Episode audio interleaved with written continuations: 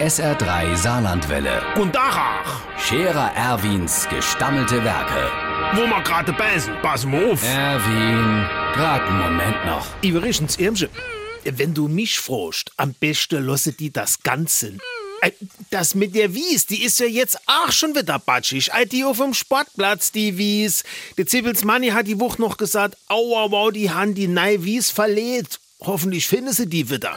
Äh, anscheinend nicht. Die ist ja immer noch nass.